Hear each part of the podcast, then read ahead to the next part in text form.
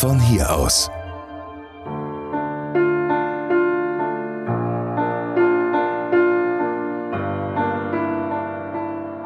Herr Professor Franz Xaver Ohnesorg, seit Jahren managen Sie jetzt schon das größte Klavierfestival der Welt, das Klavierfestival Ruhr.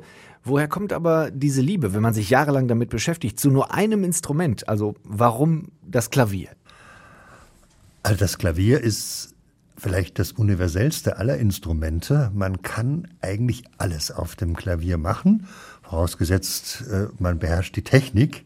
Aber es geht äh, um die Klangfarben. Man kann es sogar präparieren. Äh, man kann es in ganz unterschiedlichen Stilrichtungen einsetzen. Natürlich klassisch äh, ohnehin, aber Sie können auch, denken Sie an Jazz, denken Sie an Rock. Ähm, es gibt dann natürlich auch noch Übergänge auf der einen Seite zur alten Musik Richtung Hammerklavier und Cembalo. Es geht in der zeitgenössischen Musik natürlich dann um Keyboard und um Orgel, das wir jetzt nicht unbedingt selber machen beim Klavierfestival, weil es ja irgendwann auch mal ein Orgelfestival hier in, im Ruhrgebiet gab. Aber die Bandbreite ist enorm groß und es ist im Grunde genommen ein Ein-Mann-Orchester. Und deshalb kann man da so viel erreichen. Und ich finde, das Klavierfestival Ruhr hat äh, selbst auch in den letzten Jahren oder Jahrzehnten ja eine Menge erreicht, vor allem äh, für die Außenwirkung des Ruhrgebiets. Na gut, das war ja auch die Absicht des Initiativkreises, also die Grundidee der Gründerväter, also Alfred Herrhausen, Adolf Schmidt, der Ruhrbischof Hengsbach. Das war ja eine sehr krisenhafte Zeit, als sie den Initiativkreis ins Leben gerufen haben. Da gab es die große Kohle- und Stahlkrise und man hatte wirklich die Sorge, dass eben Arbeiterunruhen ausbrechen könnten. Und deshalb war die Grundidee, dem Ruhrgebiet ein, wieder Zukunftsglauben zu schenken und zu geben. Und das kann man natürlich dann auch erreichen, wenn man diesen Wandel, der ansteht, durch die Kultur versucht zu befördern. Das war früher schon so, als die Volkwang-Idee geboren wurde. Karl-Ernst Osthaus sprach immer vom Wandel durch Kultur und Kultur durch Wandel. Äh, diese Wechselwirkung, äh, sollte eben äh, dazu führen, dass die Menschen, wie Herrhausen das selber formuliert hat, wir wollen nicht mehr und nicht weniger erreichen, als dass die Menschen wieder an das Ruhrgebiet glauben, so wie wir das auch tun. Da hatte er dann gesagt, da brauchen wir auch ein großes Musikereignis. Und so wurde dann aus dem Bochumer Klaviersommer, der klamm war und zu wenig Geld hatte, äh, wurde das Klavierfestival Ruhr. Und ja, und das hat sich Gott sei Dank so gut entwickeln lassen, dass wir heute das weltweit größte äh, Klavierereignis sind. Ich muss schon sagen, ich freue mich, dass das gerade im Ruhrgebiet gelungen ist, aber das hat halt auch sehr viel mit den Menschen zu tun, die hier leben. Ja, wie kommen Sie jetzt darauf, das zu sagen? Was hat das mit den Menschen hier zu tun? Weil ich es sehr zu schätzen weiß, äh, dass unser Publikum neugierig ist und dass es wirklich um die Musik geht. Es geht nicht so sehr um Status oder um gesellschaftliche äh, ähm, Qualifizierung, wenn man ins Konzert geht, wie ich das aus anderen großen Städten kenne. Ich bin in München aufgewachsen, da gehört halt irgendwie dazu, dass man ins Konzert geht. Ähm, und in Berlin ist es auch nicht sehr viel anders, aber im Ruhrgebiet hier ist es doch so, dass es ein sehr tief äh, drin sitzendes Bedürfnis gibt, äh, sich der Musik hinzugeben und sich begeistern zu lassen. Und das ist das Tolle, dass die Menschen hier so begeisterungsfähig sind. Hier bekommen junge Pianisten, die noch kein Mensch kennt, Standing Ovations, wenn sie gut waren. Und äh, das würde in anderen Städten meiner bescheidenen Erfahrung nach sich nicht so einfach einstellen. Es ist nicht statusbewusst, sondern es ist wirklich einfach die Freude am Leben und äh, die Freude an der Kunst und an der Musik. In Bochum ging es los mit dem Klaviersommer. Das ging auf den Bochumer Klavierbauer Jan Thürmer zurück, richtig? Genau. Er hatte die Idee, äh, hatte die Klavierfabrik von seinem äh, Vorfahren übernommen und äh, er hatte die Idee, dann auch Konzerte zu veranstalten und hat sogar einen Saal gebaut, eben den Türmersaal, äh, wo er das dann einige Jahre lang mit Hilfe des Initiativkreises getan hat. Und dann hat es leider ein Ende gefunden, diese Zusammenarbeit, weil es da ein paar Probleme gab, die dann auch juristisch aufbereitet werden mussten. Hm, aber ähm, nochmal zurück zum Publikum hier. Es gab ja auch immer Anfeindungen, das Klavierfestival sei ein reines Elite-Festival, nichts für die Normalbürger im Ruhrgebiet. Das würden Sie aber so nicht unterschreiben, oder? Nein, ich glaube, das kann man echt nicht sagen, weil ich natürlich auch darauf geachtet habe, dass wir niemand ausgrenzen. Das fängt an mit der Preispolitik. Es muss nach meinem Dafürhalten immer Konzertkarten geben, die sich auf dem Preisniveau einer Kinokarte befinden. Es muss ganz ausgeprägte Nachlass- und Rabattsysteme für junge Menschen geben. Wir haben zum Beispiel Klavier spontan eingeführt. Da können Sie sich im Internet registrieren lassen und dann kriegen Sie von uns ein paar Tage vorher eine E-Mail und da wird Ihnen eine tolle Konzertkarte für 10 Euro angeboten, die Sie an der Abendkasse abholen können. Und das funktioniert fantastisch. Ich meine, es gibt hier unheimlich viele junge Menschen, bedingt durch die Hochschullandschaft, denken Sie nur an Essen und die Volkwang-Universität ähm, und äh, auch an Dortmund und andere äh, Universitäten, Bochum. Ähm, dieses, äh, dieses Publikum ist, ist natürlich ein riesiges Potenzial, das man ansprechen muss. Wir sind auch in den sozialen Medien natürlich unterwegs. Aber ich kann nicht klagen, dass unser zum Beispiel in dieses Klassik-Lamento ähm, einstimmen, wo man immer sagt, ja, das Klassikpublikum wird immer älter und die jungen Leute bleiben weg. Bei uns, Gott sei Dank, nicht. Gleichzeitig bedeutet das aber auch ja einen Imagegewinn, wenn die Großen hierher kommen und hier spielen. Die spielen dann eben nicht nur in Berlin oder sonst wo, sondern eben dann doch hier im Ruhrgebiet. Ja, klar. Ich meine, das ist eine schöne Wechselwirkung, wenn die großen äh, Künstler der Welt, und das sind bei dem Pianisten, müssen das natürlich die Weltbesten sein, die wir einladen, ähm, wenn die sich hier äh, wohlfühlen. Das fängt natürlich an, wie sie betreut werden, wie sie aufgenommen werden. Da ist mein Team sehr gefordert und das bestehen wir glänzend. Diese Prüfung, die es immer wieder aufs Neue ist. Ähm, auf die Weise äh, ist ein Künstler vielleicht auch einfach fühlt, wenn er sich gut aufgehoben fühlt, vielleicht noch ein Stückchen besser, als wenn er einfach nur so äh, der Minibar im Hotel überlassen bleibt nach einem Konzert. Ähm, und das zeichnet uns vielleicht ein bisschen aus, dass wir uns da sehr intensiv kümmern und dass es eben auch für den Künstler ein schönes Erlebnis werden soll.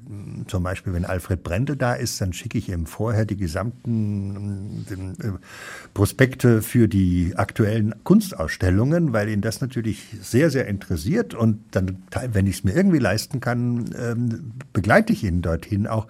Und da ist er nicht der Einzige, der wissen will, was im Volkwang Museum ist oder was auch im von der Heid Museum in Wuppertal ist oder was zum Beispiel dieser wunderbare Skulpturenpark von Tony Craig im Augenblick zu bieten hat. Also es ist ja eine unglaublich reiche Kulturlandschaft, die es hier gibt. Und Sie können innerhalb einer Autostunde im Grunde genommen mehr Kultur er erreichen als zum Beispiel in New York oder in London.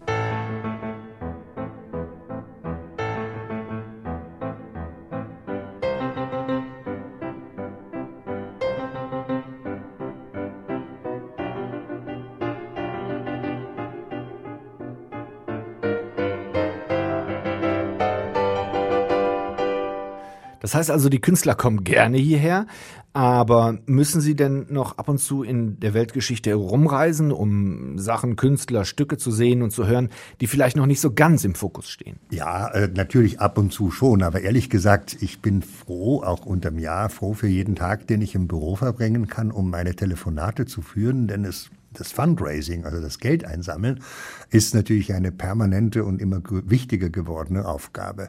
Aber, und ich kann heute natürlich auch ein bisschen von meinem Fundus zehren, den ich mir im Laufe der Jahre oder vielleicht schon Jahrzehnte ähm, erarbeitet habe, ähm, dass ich äh, natürlich, ich kenne sehr viele äh, Pianisten, ich kenne äh, viele äh, andere Musikschaffende, die mich auf junge Pianisten aufmerksam machen. Und dann kann man das heute ja sehr schön übers Internet oder eben natürlich ohnehin mit Aufnahmen, mit CDs äh, verfolgen. Und wenn mich da äh, jemand, wenn ich da auf jemand neugierig ist, dann schaue ich, wo tritt, tritt der sonst auf. Vielleicht fahre ich auch hin, wenn es irgendwie machbar ist. Ähm, aber in vielen Fällen äh, schaffe ich die, kann ich die Information auch anders beschaffen und muss gar nicht mehr vor Ort sein, äh, um dann eben eine profunde Entscheidung treffen zu können. Und natürlich, es ist immer ein gewisses Risiko dabei. Das gehört ja auch dazu. Wenn Sie das so sagen, haben Sie also auch schon mal den ein oder anderen Reinfall erlebt bei Künstlern, die Sie gebucht haben? Nicht direkt, äh, aber natürlich schon so, dass man sagt, na ja, gut, also das war vielleicht jetzt nicht so, dass ich den schon wieder im nächsten oder übernächsten Jahr wieder bei uns haben möchte. Das kam ganz selten aber vor. Meistens leide ich ehrlich gesagt darunter, dass ich eine lange innere Liste habe ähm, von Wiedereinladungen oder auch Ersteinladungen, wo ich mir sage, den möchte ich unbedingt bald wieder haben oder erstmals haben. Und auch wir haben nur um die 60 Möglichkeiten im Jahr. Ich meine, das ist schon sehr viel. Ne? Wir sind auch das größte Klavierfestival. Ähm, aber äh, trotzdem, wie gesagt, äh, habe ich da immer äh, ein paar innere Schulden. Auch bei Komponisten. So zum Beispiel ganz aktuell Johannes Brahms wir orientieren uns ja sehr gerne an Jahrtagen und der letzte große Jahrtag für Johannes Brahms war äh, 1997. Das war aber auch ein Schubert-Jahr.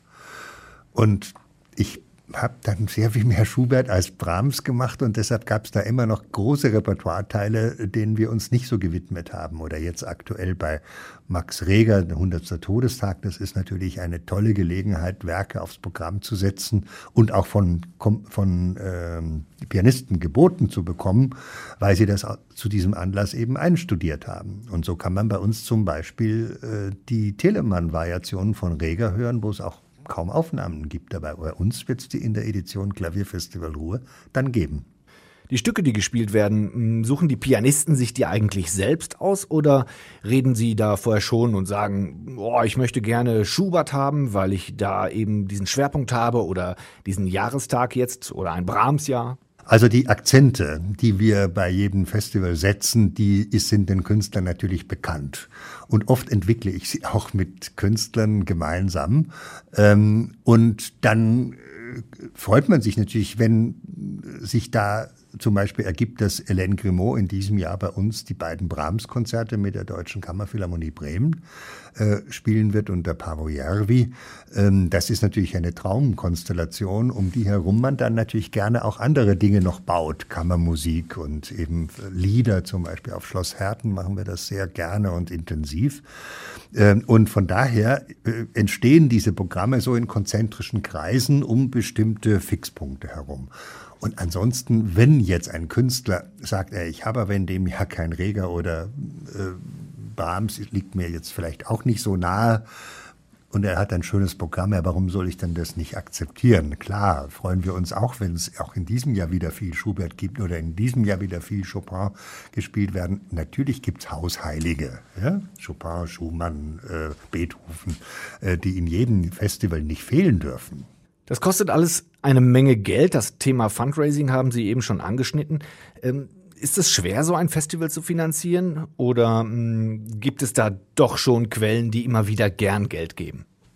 Also im Lauf der Jahre haben sich da einige treue Verhältnisse ergeben. Ich meine, man muss von vornherein sagen, ohne den Initiativkreis wäre das auch heute noch nicht denkbar. Er hat es gegründet, und er, ist, er hat es jahrelang als Veranstalter getragen. Heute sind wir eine Stiftung. Hat der Initiativkreis 2000 das Kulturhauptstadtjahr genutzt, 2010 genutzt, um diese nachhaltige Struktur zu schaffen, was ja die Grundidee ähm, der Kult europäischen Kulturhauptstadtbewegung ist. Es geht ja nicht so sehr um Strohfeuer dass da ein Jahr lang Feuerwerk gemacht wird, äh, sondern es geht darum, dass man die Struktur nachhaltig äh, stabilisiert und intensiviert. Und das haben wir beim Klavierfestival Ruhr tun können. Zum Beispiel unsere ganze Education-Arbeit wäre sonst gar nicht denkbar. Und ähm, wir sind aber nach wie vor das kulturelle Leitprojekt des Initiativkreises. Und da hat der Initiativkreis bei der Gründung gesagt, wir machen das, dass wir eine Stiftung einrichten, parallel dazu noch eine Sponsoring- und Service GmbH. Aber ihr müsst dann auch mit weniger Geld auskommen. Und zwar mit der Hälfte, mittelfristig. Und so hat man seit dem Jahr 2011 jährlich das Generalsponsoring des Initiativkreises um einen signifikanten Betrag abgesenkt. Und mein Kunststück musste darin bestehen, dass ich andere Sponsoren gewinnen konnte, also entweder bei der Stange halten konnte oder neu auch gewinnen konnte, soweit sie mir weggebrochen sind, zum Beispiel in der Energiewirtschaft. Und ich habe da sehr viel auf Mittelständler gesetzt. Und das sind Familienunternehmer, bei denen ist es das eigene Geld, das die uns geben. Und wenn man sich da bewährt, dann äh, und ein Unternehmer sagt, ihr seid euer Geld wert, dann gebe ich schon zu, dass mich das sehr freut. Und dass man dann schon beim einen Konzert übers nächste sprechen kann, einfach in gemeinsamer Vorfreude, das ist vielleicht die, der schönste Dank überhaupt, den man äh, aus diesem Bereich, in diesem Bereich bekommen kann. Und dann musste es mir natürlich das Kunststück gelingen, neben dem Sponsoring das Fundraising aufzubauen. Und da geht es eben um private Spenden. Wir sind gemeinnützig. Das heißt, wenn Sie uns eine Spende geben, dann können Sie das bei Ihrer Steuererklärung ähm, steuermindernd geltend machen. Und ähm, da haben wir Gott sei Dank einen, mit unserer ersten Fundraising-Kampagne, dem Gründerkreis, den ich da ins Leben gerufen habe, schon einen ganz guten Erfolg gehabt. Und jetzt zum 25-jährigen Jubiläum, was schon ein paar Jahre zurückliegt jetzt, haben wir die Silver Circle, äh, zum silbernen Jubiläum die Silver Circle-Kampagne ins Leben gerufen. Und auch da scharen sich viele wohlmeinende Menschen ums Klavierfestival. Wir laden die natürlich immer zu bestimmten Konzerten ein, wo dann so 150, 200 Leute da sind, die sich zum überwiegenden Teil alle persönlich gut kennen, weil sie halt die Konzerte auch gemeinsam erleben. Und letztes Jahr hat uns Andra Schiff eine Silver Circle Gala geschenkt und in diesem Jahr ist es Anne-Sophie Mutter gemeinsam mit Jefim Bronfmann und mit Lynn Harrell, die uns auf einem kleinen Schloss in Schloss Gartrop in einer eher privaten Atmosphäre ein solches Konzert schenken. Für die Mitglieder unserer Silver Circle und solche Abenden machen natürlich allen Beteiligten viel Freude. Und in Sachen private Spenden, da kommen wir jetzt zu meiner Lieblingsanekdote in Sachen Klavierfestival. Der Wattenscheider Textilunternehmer Klaus Steilmann, der hat sie auch immer wieder unterstützt. An seine Spende, wie ich mich recht erinnere, hat er aber mal eine Bedingung geknüpft. Ja, Herr Steilmann war Sponsor, genau genommen. Ähm, und äh, er sagte mir, ich habe ihn über den Initiativkreis kennengelernt und hab ihn, fand ihn einen unglaublich faszinierenden Menschen. Also nicht nur, weil er ein toller Unternehmer war, sondern eben auch, weil er sich gesellschaftspolitisch auch mit Transformationswirtschaft, als es da in der Sowjetunion darum ging, eben mehr Marktwirtschaft einzuführen, da war er an vorderster Front und hat, ist bei den Kanzlern mitgereist. Fand ich wirklich sehr, sehr eindrucksvoll und ein total bescheidener Mensch. Und er sagte mir, ach, ich helfe Ihnen gerne, aber unter einer Bedingung. Sie müssen das Konzert in Wattenscheid machen und Sie müssen auch sagen, dass es Wattenscheid ist. Nicht Bochum sagen, ähm, sondern Wattenscheid. Und ich sage, Herr Steinmann, die, das, den Wunsch erfülle ich Ihnen gerne. Und seit der Zeit, wenn wir in der Lohnhalle Konzerte machen, sagen wir in Wattenscheid.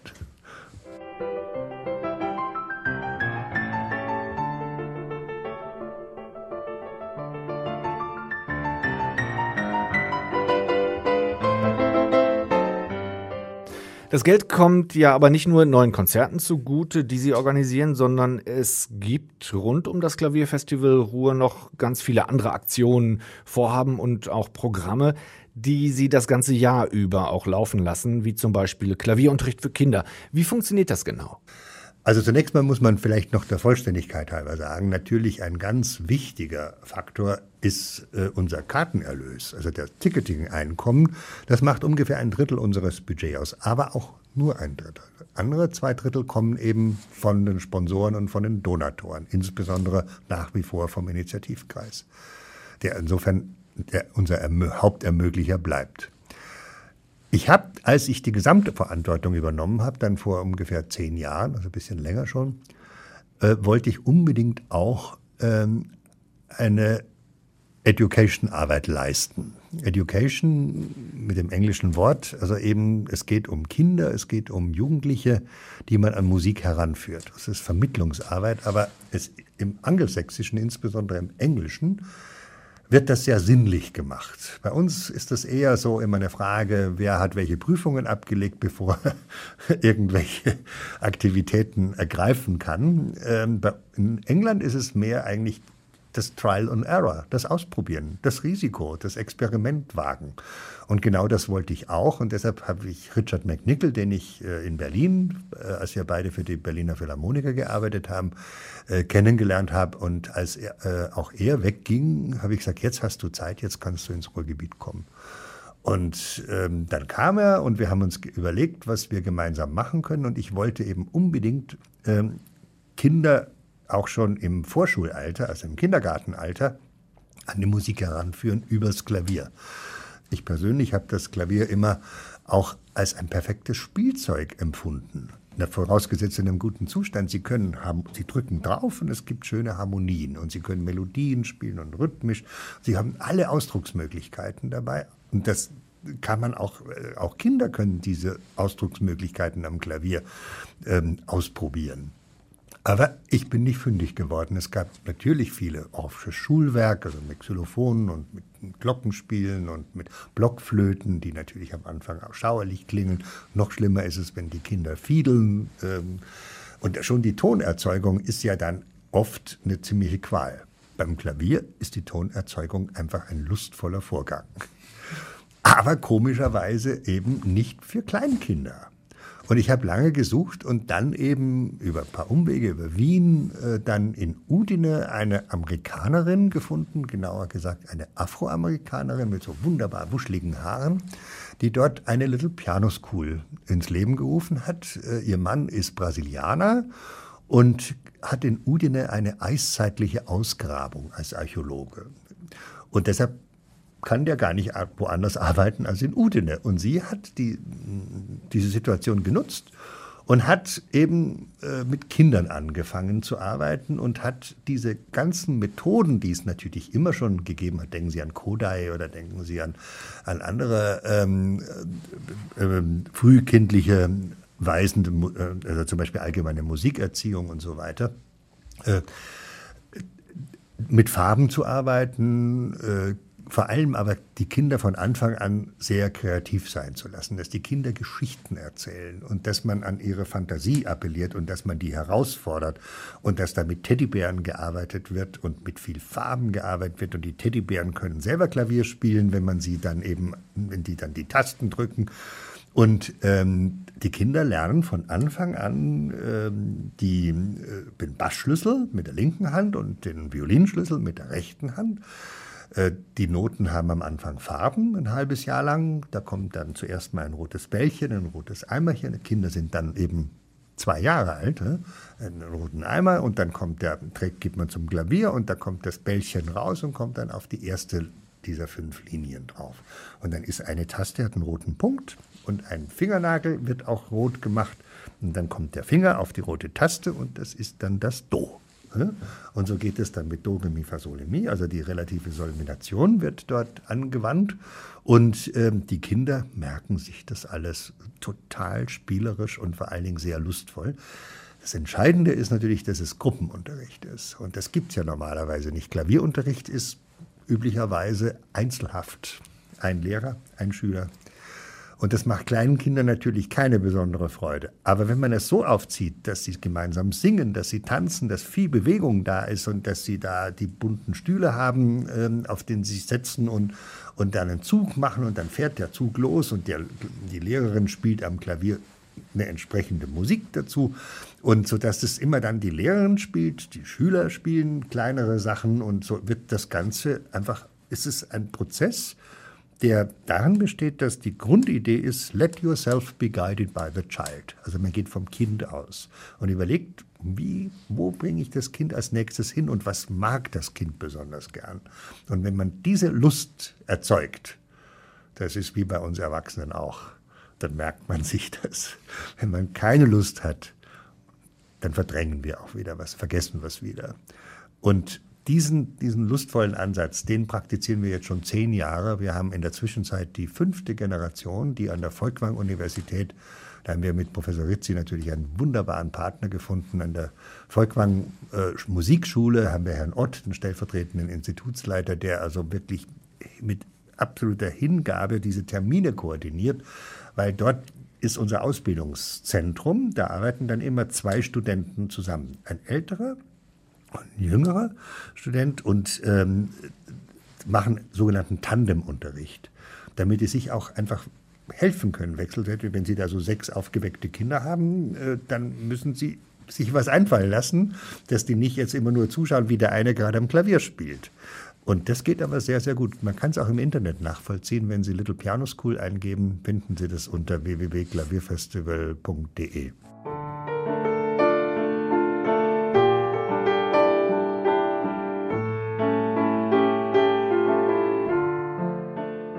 Sie sind ja ähm, selber auch Musiker. Sie haben Flöte studiert und haben auch, äh, das haben Sie mir im Vorgespräch erzählt, das Glück gehabt, einen ganz tollen Lehrer gehabt zu haben. Ja, das war für mich vielleicht das Entscheidendste in meinem Leben überhaupt, dass ich, als ich ähm, so 14, 15 Jahre alt war, ähm, einen wunderbaren Lehrer äh, bekommen habe, äh, einen Münchner Philharmoniker, der dort äh, Flötist war und äh, der mich unter seine Fittiche genommen hat und der selbst übrigens auch ein fabelhafter Pianist war. Und deshalb waren meine Flötenstunden natürlich in der ersten halben Stunde immer Technik und alles, was man lernen muss, Atemtechnik, äh, verschiedene Etüden.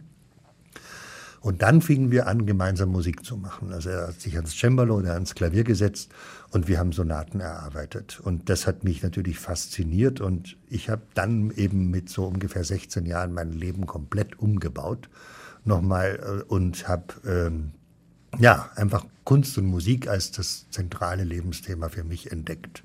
Mhm. Kunst übrigens auch deshalb, weil wir zum Beispiel viele Exkursionen auch gemacht haben. Es war in Bayern, ich habe da viele Barockkirchen durch ihn kennengelernt und natürlich auch lieben gelernt. Wie sind Sie persönlich denn überhaupt zur Flöte gekommen? Das ist ja jetzt nicht so gerade das Instrument, mit dem man am äh, Lagerfeuer so die Mädels rumkriegt. Ähm, ich bin in einer Kleinstadt äh, aufgewachsen, die ersten 16 Jahre meines Lebens. Und als ich so zwölf Jahre alt war, wurde da eine Jugendkapelle gegründet. Und was gefehlt hat, war ein Flötist. Und dann habe ich mir gedacht, ach, das ist eigentlich schön, da kann man auch noch äh, andere äh, Musik spielen, außer Blasmusik.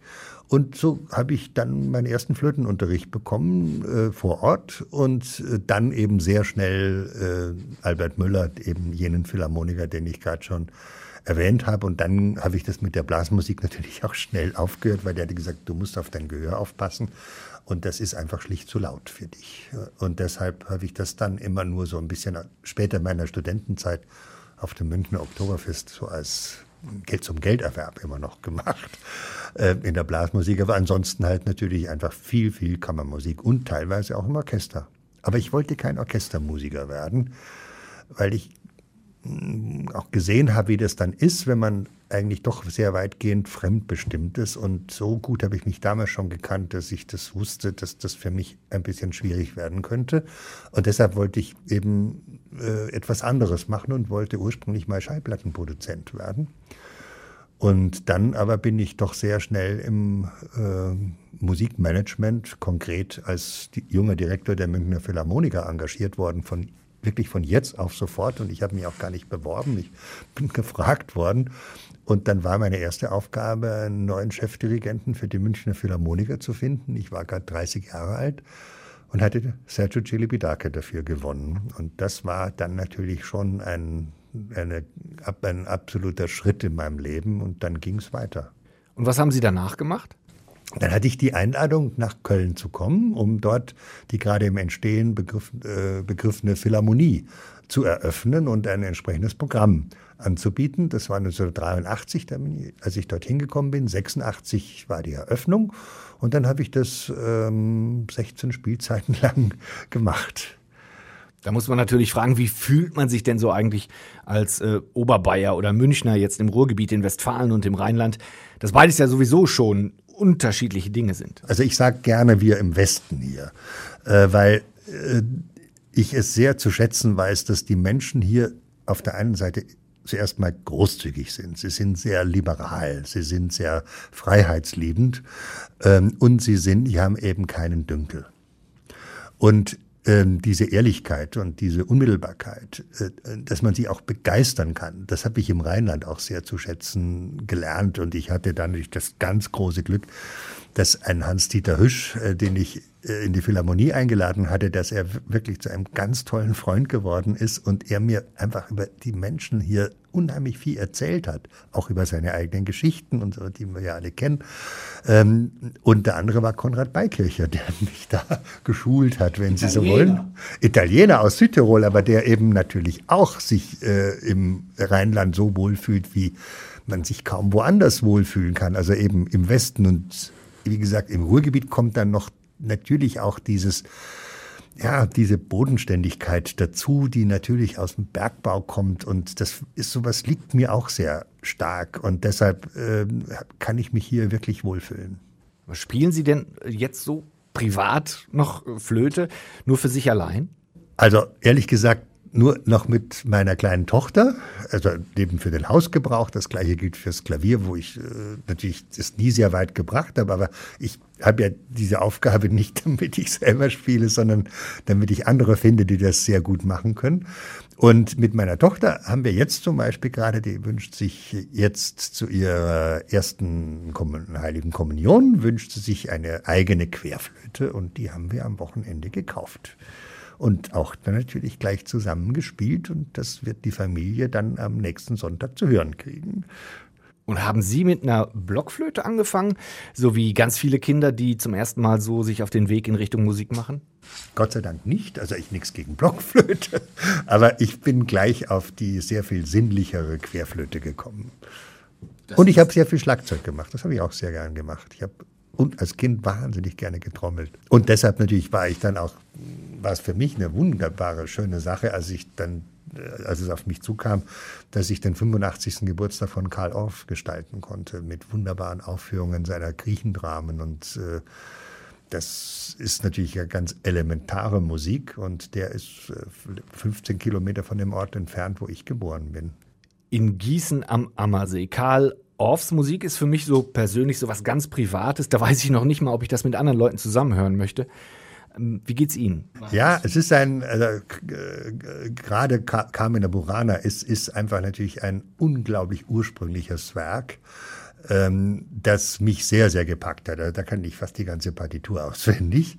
Und ähm, ich habe dann auch die, äh, das unheimliche Glück gehabt, dass äh, über Musica Antiqua in München damals meine Lehrerin, also Musiklehrerin, als ich dort ins Gymnasium ging, äh, war mit einem Musiker verheiratet, der diese Kapelle hatte. Und die haben aus, Ursch, äh, aus Urschriften aus Benedikt Beuern die alte Carmina Burana äh, sich erschlossen und ich hatte den großen Vorteil, ich durfte auf einer Traversflöte, also einer nachgebauten Renaissanceflöte, äh, durfte ich da mitwirken an dieser Aufnahme. Das war meine erste Schallplattenaufnahme. Thema Schallplatten. Sie haben mehrere Wohnungen und deswegen höchstwahrscheinlich, davon gehe ich mal aus, auch mehrere Schallplattensammlungen. Ja, ich habe einen Familiensitz in Köln und äh, eine kleinere Wohnung in, in Essen und in beiden Bereichen mehrere hundert, um nicht zu sagen Tausende von CDs, äh, die sich halt einfach im Laufe meines Lebens so angesammelt haben äh, und die mir natürlich äh, das Planen von Schwerpunkten und von äh, bestimmten Repertoireüberlegungen äh, sehr erleichtern. Das mache ich dann nachts.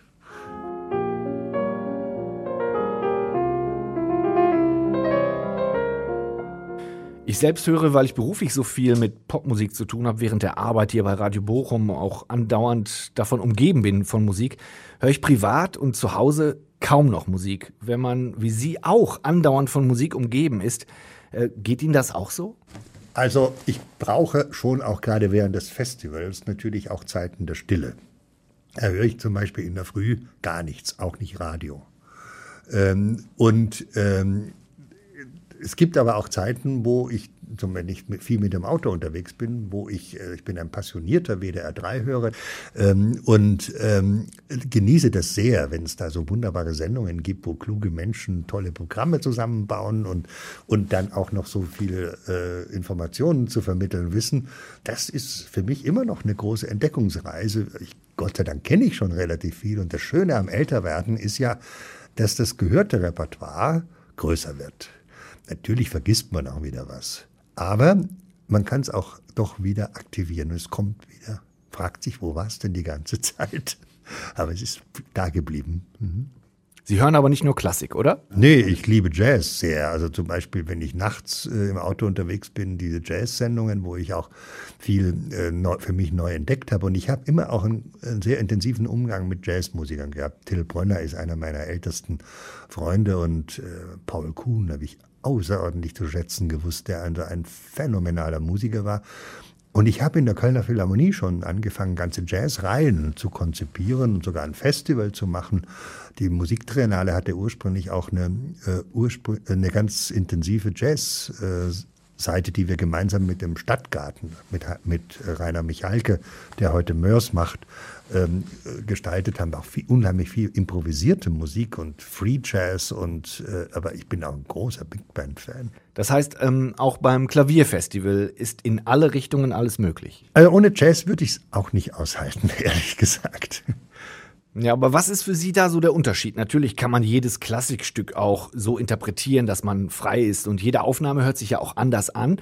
Was aber ist das, was Sie anmacht am Jazz? Also das ist schon natürlich die Sinnlichkeit, wenn Sie also so einen Big Band Sound nehmen oder äh, es gibt ja dieses wunderbare Beispiel ähm, von ähm, der Rhapsody in Blue, wo äh, Paul Whiteman eine eigene Arrangement, ein eigenes Arrangement dieser Gershwin-Partitur für Big Band gemacht hat.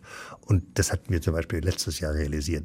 Da geht einfach wirklich die Post ab. Wir haben das mit dem Bujazzo, also mit lauter jungen Musikern gemacht und dem Florian Weber am Klavier. Das war äh, einer, äh, ein unglaublich äh, spontaner Abend. Natürlich ist das alles sehr präzise einstudiert, aber es kommt dann halt einfach durch den Jazz und durch den Swing und durch den ganzen Drive, kommt dann natürlich noch einfach ein Augenblick dazu, der äh, eben anders ist als der nächste Augenblick. Und das, diese Freiheit im Jazz, die schätze ich sehr.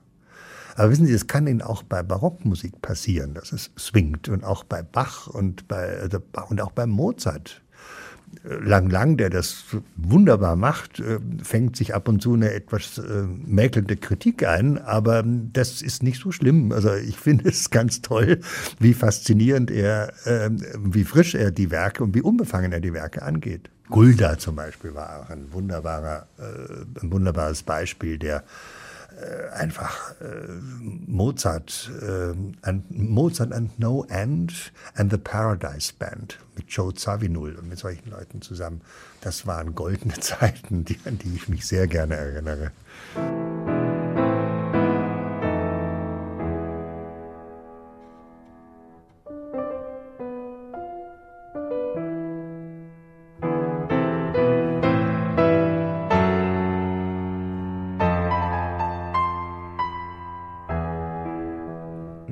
Professor ohne Sorge. Es gibt immer noch wieder viel zu entdecken und zu lernen, haben Sie gerade gesagt. Aber gibt es überhaupt beim Klavierfestival noch Künstler, die Sie noch nicht gehabt haben oder die Sie gern mal haben würden? Also, ich habe immer gesagt, es muss sehr viel leichter sein, die großen Pianisten beim Klavierfestival Ruhr ähm, regelmäßig zu erleben, als dass einem ein großer Pianistennamen einfällt, der beim Klavierfestival noch nicht war.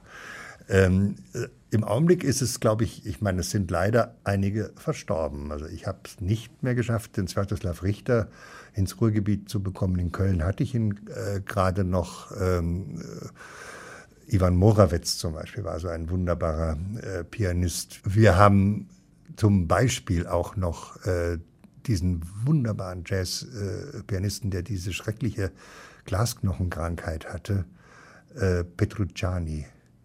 Auf den hatte mich Roger Willemsen natürlich aufmerksam gemacht. Und das war ein unvergesslicher Abend und der leider zwei Jahre später dann schon gestorben ist. Und äh, an solche äh, Namen erinnere ich mich natürlich gerne. Äh, bei den Lebenden ist es in der Tat so, dass eigentlich alle bei uns regelmäßig sind. Mal gibt es schon auch mal längere Pausen, zum Beispiel eben mit ähm, der wunderbaren Mitsuko Uchida, die letzten Freitag bei uns sein sollte, nach 13 Jahren endlich wieder, ähm, weil sie im Sommer immer das Marlborough Festival von Rudolf Sörkin leitet. Und deshalb konnte sie da nie nach Europa gekommen, kommen. Aber nachdem wir jetzt früher dran sind, im April, hätte es klappen sollen, aber es ist sie leider krank geworden und kommt nächstes Jahr aber. Wenn Sie jetzt mal so zurückschauen auf Ihre Erfahrung mit dem Klavierfestival Ruhr und den Konzerten selbst, kann man das beschreiben, was da im Publikum passiert? Also da kann man verschiedene Bilder bemühen. Zunächst mal ist natürlich jeder äh, seines eigenen Glückes Schmied, weil jeder hat seine eigenen zwei Ohren und seine eigenen zwei Augen, mit denen er das alles aufnimmt als Atmosphäre und vor allen Dingen natürlich auch als akustisches Ereignis. Ähm, und insofern äh, ist das natürlich zunächst mal einfach etwas für, ja, wo jede einzelne Seele angesprochen wird. Aber Musik ist natürlich auch ein Gemeinschaftserlebnis. Und gerade weil das so ist und weil wir dann gemeinsam eigentlich eine solche Reise, und das wäre so das Bild, eine innere Reise machen, das, äh, das bindet die Menschen aneinander und dieses Gemeinschaftserlebnis ist natürlich auch sehr prägend. Und wiederum das erzeugt dann natürlich eine Rückwirkung für den Künstler, der auf dem Podium sitzt. Wenn er spürt, wie er sein Publikum, wie sein Publikum ihm folgt, dann ist er natürlich auch in einer ganz anderen Situation, als wenn er sein Publikum jetzt weit weg nur weiß oder irgendwie da eine Distanz da ist. Ähm, wenn dieses gemeinsame Erlebnis da ist, gemeinsame Erlebnis da ist, dann stimulieren sich beide wechselseitig, das Publikum den Künstler und der Künstler das Publikum. Und das ist dann natürlich dieser, das macht dann diese Sternstunden aus, die wir beim Klavierfestival Ruhr gar nicht so selten haben. Es ist also nicht alles festgelegt. Jedes Konzert, jedes Stück wird von jedem Pianisten zu jeder Zeit anders gespielt. Ist das so? Natürlich. Klar, ich meine, gerade bei Pianisten ist das natürlich immer ein sehr individueller und eben ganzheitlicher Zugang, denn er muss ja auf niemand anderen Rücksicht nehmen. Er muss nur selber seine Ideen äh, so bündeln und so sich erarbeiten, dass es manuell umsetzen kann. Und das führt natürlich dann auch zu ganz unterschiedlichen Ansätzen und auch natürlich zu schönen Vergleichsmöglichkeiten. Also wir haben zum Beispiel ähm, vor zwei Jahren ist es jetzt schon her, äh, einen Beethoven-Gipfel gehabt, der kam zustande, weil äh, Andras Schiff zu mir sagte, du, ich würde mal wahnsinnig gerne die drei letzten Beethoven-Sonaten, also diesen, das Ende dieses Kosmos, in einem Konzert spielen. Ich gesagt, wunderbar. Ein paar Wochen später sprach er mit, mit äh, Christian Zimmermann und sagt, was kannst du dir vorstellen? Ja, sagte du, ich arbeite, erarbeite mir jetzt nochmal neu die drei letzten Beethoven-Sonaten. Und dann haben wir gesagt, okay, ähm, wenn es dich nicht stört, dass Andrasch das auch macht. Und Andrasch, habe ich gesagt, stört es dich, wenn Christian Zimmermann das macht? Und ich sage, nö, nicht. Dann habe ich noch einen dritten Pianisten, den habe ich dann selber gefragt. Äh, ob er sich vorstellen könnte, die drei letzten Beethoven-Sonaten zu machen. Und das war der junge Igor Levit, der natürlich einer anderen Generation angehört als die beiden Erstgenannten. Und so hatten wir einen Beethoven-Gipfel, der innerhalb von wenigen Wochen diesen Kosmos in drei ganz unterschiedlichen Auffassungen erlebbar gemacht haben. Das kann eigentlich nur ein Festival. Sie haben Philharmonien geleitet, sind selber Musiker. Hm, würden Sie sagen, dass das die höchste Kunst ist, so ein Festival zu managen, aufgebaut auf nur einem einzigen Instrument? Ich will es jetzt nicht so, so vergleichen, aber ich meine, bei mir hat sich das biografisch so ergeben. Ich war früher, ich hätte früher nie ohne Orchesterliteratur leben können. Einfach weil ich natürlich auch als Flötist und so natürlich ähm, in diesen Kategorien gedacht habe und mich die großen Orchester, also eben äh, angefangen von den Berliner Philharmonikern, Wiener Philharmonikern, dann die ganzen amerikanischen Orchester. Ich war überglücklich, dass wir es in Köln geschafft, als wir es in Köln schaffen konnten, die Big Five, also Chicago, New York und äh, äh Cleveland und so weiter, Boston, ähm, innerhalb einer Triennale äh, nach Köln einzuladen dabei. Das war wunderbar. Es war einfach ein großes, großes Fest. Aber ich habe dann mehr und mehr einfach durch die Aufgabenstellung beim Klavierfestival Ruhr das Klavier schätzen äh, gelernt und vor allem ähm, natürlich auch die, die Pianisten. Die meisten Pianisten sind sehr universelle Menschen. Die haben oft auch noch ganz andere Interessen außer äh, dem Klavierspiel. Und mit solchen Menschen kann man natürlich wunderbare Gespräche führen und Ideen entwickeln. Und denken Sie an Alfred Brendel, der hat sich zwar vor acht oder fast zehn Jahren schon vom Podium zurückgezogen, er kommt aber noch jedes Jahr zu uns und macht einen Vortrag oder hat einen Meisterkurs gegeben. Diesem Jahr erzählt er eben um ähm, Mozart spielen, das ist die Überschrift. Und er setzt sich auch selber ans Klavier und spielt nochmal. Und für unser Publikum ist das natürlich wunderbar, wenn man ihn beim Klavierfestival, obwohl er sich von der internationalen Bühne äh, schon so lange zurückgezogen hat, immer noch erleben kann. Und er kann einfach wahnsinnig viel, äh, viel erzählen und, und hält tolle Vorträge und ist zum Beispiel literarisch ein Mensch, der sich unglaublich toll äh, ausdrücken kann und wunderbare Bücher geschrieben hat.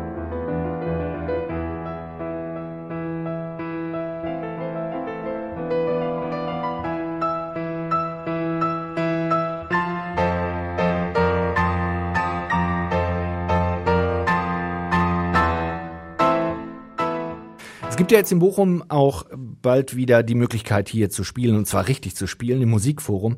Das ist wichtig für diese Stadt, oder? Also ehrlich gesagt, ich freue mich wahnsinnig darauf, denn ich habe es ja schon kennenlernen dürfen dank Stephen Sloan und ich weiß ja auch, wie sehr Stephen Sloan um dieses Projekt gerungen hat und wie heldenhaft er sich da eingesetzt hat. Das ist unglaublich und das wir kennen uns seit sehr sehr vielen Jahren und ähm, das ist ein ganz, ganz großes Glück, ihn in Bochum zu haben. Deshalb sind die Bochumer Sinfoniker eigentlich unser Hausorchester, wenn ich das so sagen darf. Ähm, natürlich arbeiten wir auch mit den anderen Ruhrgebietsorchestern zusammen, aber mit Steven Programm zu machen und auszu, sich auszudenken, was man als nächstes macht, das ist einfach unheimlich vergnüglich und es ist auf einem künstlerischen Niveau das ist einfach wirklich traumhaft, was in Bochum hier realisiert wird. Und ich habe es immer als sehr ungerecht empfunden, dass ausgerechnet die Bochumer Sinfoniker keine Heimstatt haben, also keinen eigenen Saal haben sollten.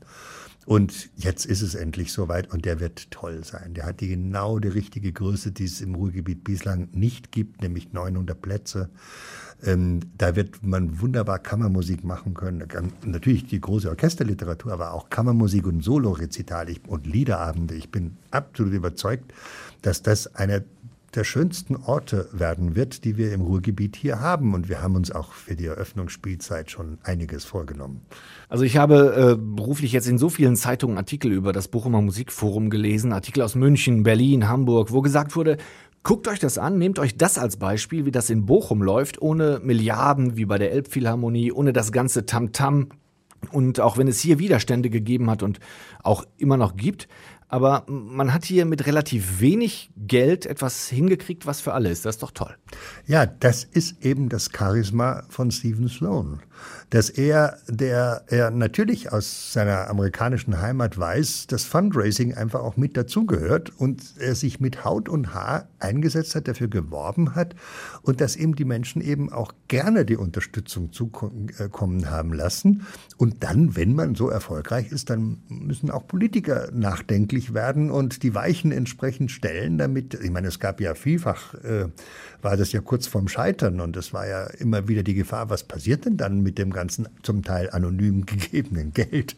Das wäre ja gar nicht ausdenkbar gewesen. Aber es ist ja Gott sei Dank auch anders gekommen auch durch Dank der Broststiftung, ähm, dass eben dieses Haus jetzt endlich eröffnet werden kann. Und ich finde auch die Kombination mit dem Kirchenraum, der ja das künftige Foyer sein wird, das ist einfach genial gemacht und es sind sehr humane Proportionen und ich denke, da wird man sich sehr wohlfühlen und es wird für viele Menschen äh, einen ganz neuen Zugang zur Musik eröffnen. Und gleichzeitig ist ja auch noch die Musikschule Bochum da involviert. Ganz wichtig. Ich meine, wir sind Steven und ich, da sind wir ganz ähnlich gepolt, dass wir uns immer natürlich auch um Education kümmern. Denn ich meine, wenn Sie auf der einen Seite das Privileg haben, dass sie schöne Programme machen können äh, für Menschen, die das in ihrem Leben als etwas Wichtiges entdeckt haben und als Publikum dann kommen, das betrachte ich nach wie vor als ein großes Privileg. Aber dann haben sie auch die innere Verpflichtung,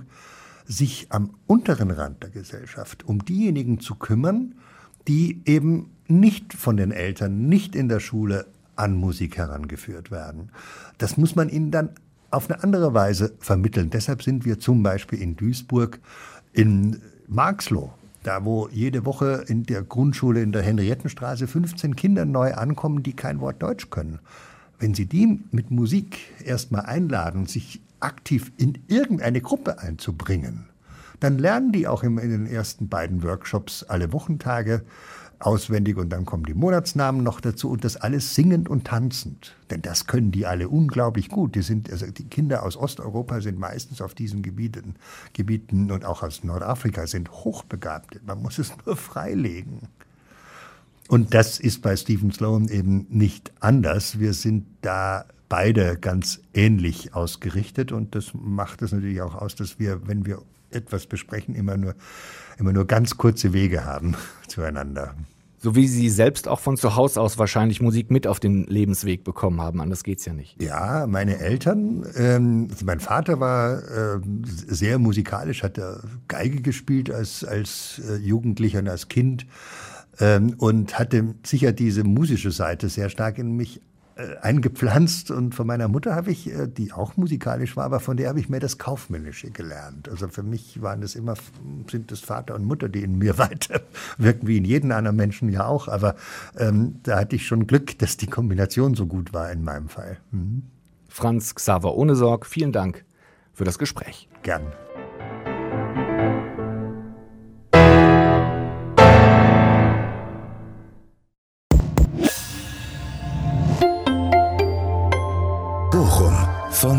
Von hier aus.